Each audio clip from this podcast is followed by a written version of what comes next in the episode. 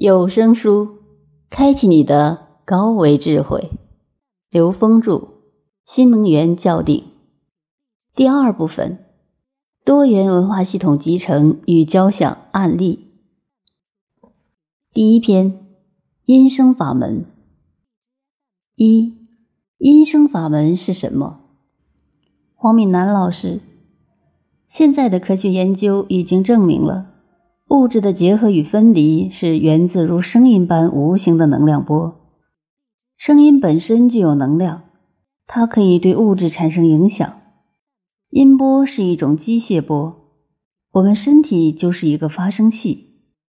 所谓的音声法门其实很简单，只要尝试着唱，我们就能体会而受益。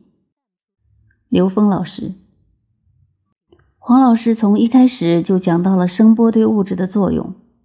其实，我们整个宇宙存在的一切物质都是由能量波组成的。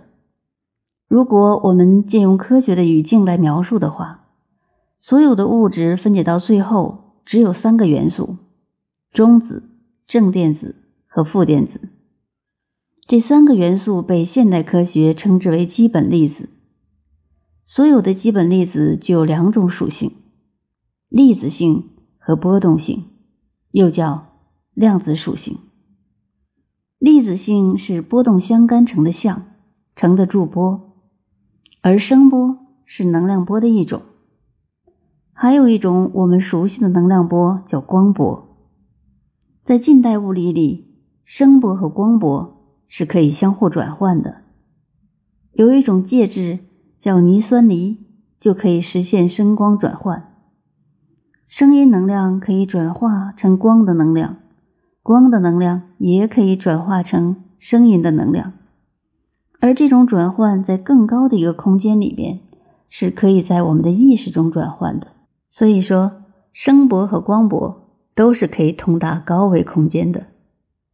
在高维空间实现转换的时候，实际上是在我们的意识中呈现的。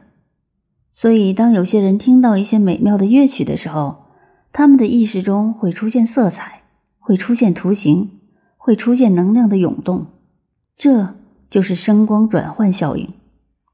所有的能量波在我们三维空间里面集结成了我们看到的一切物质，而进入高维空间的同时，也全部进入我们的意识。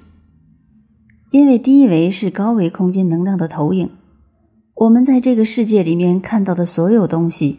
都是我们内在高维能量在三维空间投影成的像，而声波也是可以从三维一直通达到高维。声波和光波这两个能量交织构成了我们的宇宙。作为音声法门是什么？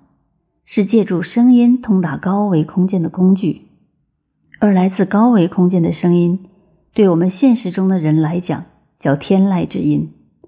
它是由内在高维而呈现的。